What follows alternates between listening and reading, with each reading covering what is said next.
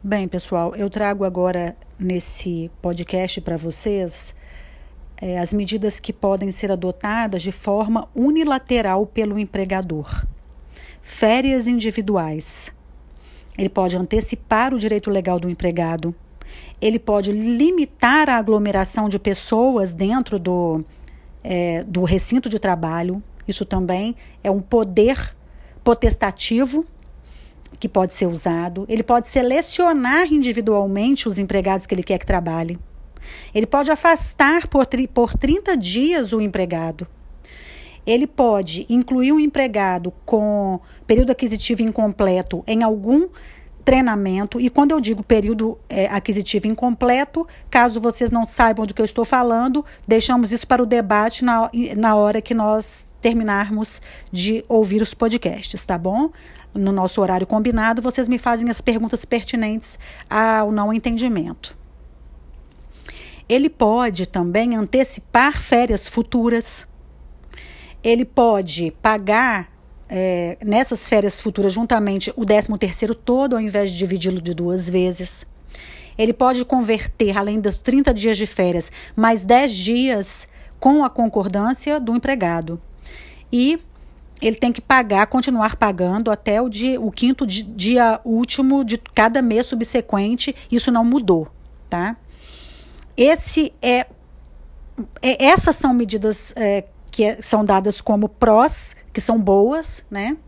Agora, existem também, em contrapartida a essas medidas que são prós para o empregador e para o empregado, existe, sempre existem os contras, né? E a impossibilidade de convocação imediata ao serviço, por exemplo, é, ou então o empregado não, não poder prestar nenhum tipo de serviço nesse período, isso é o contra para o empresário, né? É, vai parar, tudo vai parar. E Outra também, outra medida que pode ser adotada pelo empregador unilateralmente é, são as férias coletivas, antecipação de um direito legal também. Né? E empregados com menos de 12 meses de contrato também podem ser incluídos nessa medida. É, a conversão de um terço do período em abono deve ser acordado de forma coletiva, não pode, ele não pode fazer isso sozinho, não.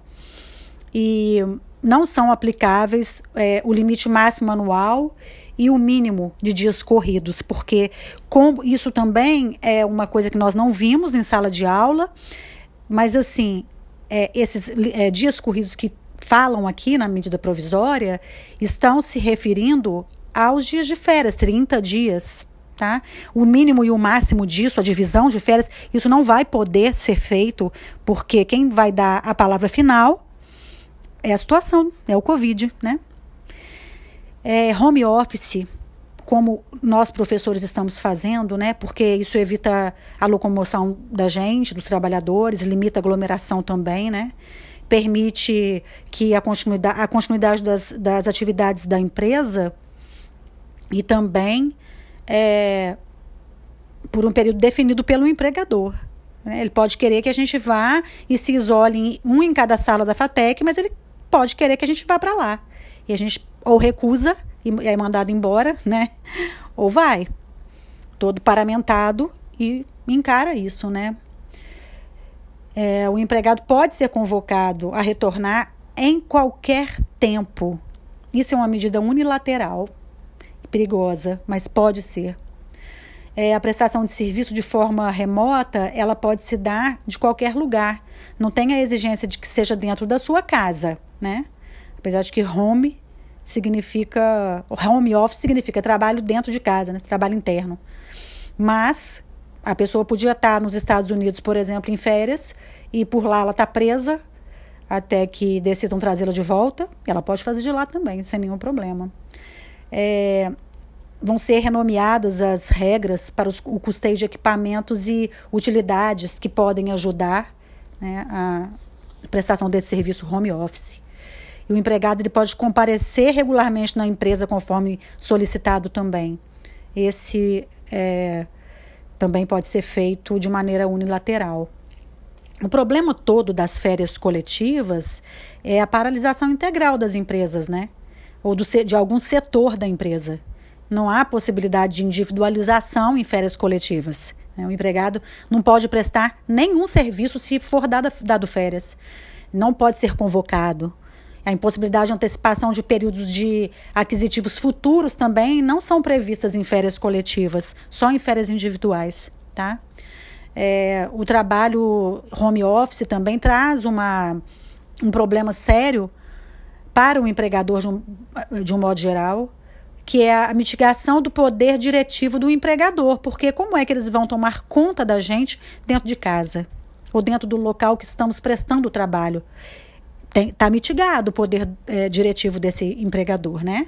A gente pode, por exemplo, como eu estou agora, dentro do meu quarto, com a porta fechada, com a minha xícara de café, com meu chinelo de dedos e com a minha roupa de ficar dentro de casa. Coisa que eu não poderia ir trabalhar assim se eu estivesse trabalhando é, em período é, de não Covid, digamos assim. Também, quando, quando estamos em home office, há a, a inviabilidade de implementação de atividades que são incompatíveis. Passeios com os meninos em Cachoeira, Cachoeira Cidade. Ou então visita ao Tribunal de Justiça. Não tem como, é incompatível, né? Há uma necessidade de controle de jornada, coisa que isso não existe quando estamos em home office. O tempo todo nós estamos pensando como é que nós vamos fazer para passar o conteúdo. Então, não tem, haveria necessidade de ter um controle de jornada, mas nós não temos e trabalhamos o dia todo praticamente, né? Esse é o, o contra do home office e a responsabilização também eventual em caso de acidentes em casa ou doenças por questões ergonômicas também é, é um contra, mas como é o direito do trabalho não, não sabe ainda ao certo, mesmo desde 2017, com a reforminha, né, que é chamado assim, a gente não sabe como é que a gente vai responsabilizar o empregador por acidente em casa, quando a gente está fazendo home office não é? Porque já que você está em home, você é a extensão do seu trabalho. Como que seria isso? Então, tem várias questões que a gente precisa discutir e é, ainda não foi cogitada por ninguém. Queria muito que nós fôssemos os primeiros a cogitar essa possibilidade de escrevermos uh, algo sobre isso, sabe? Como será agora o direito do trabalho daqui por diante? Podemos falar é, em especial do home office, porque estamos vivendo ele. Como será a responsabilização do empregador em caso de acidente do empregado dentro da casa? Como será o meio de prova para isso? Como nós provaremos as doenças por questões de ergonomia? Como é que, que se dará laudos se nós estamos em confinamento? Como se fará perícias?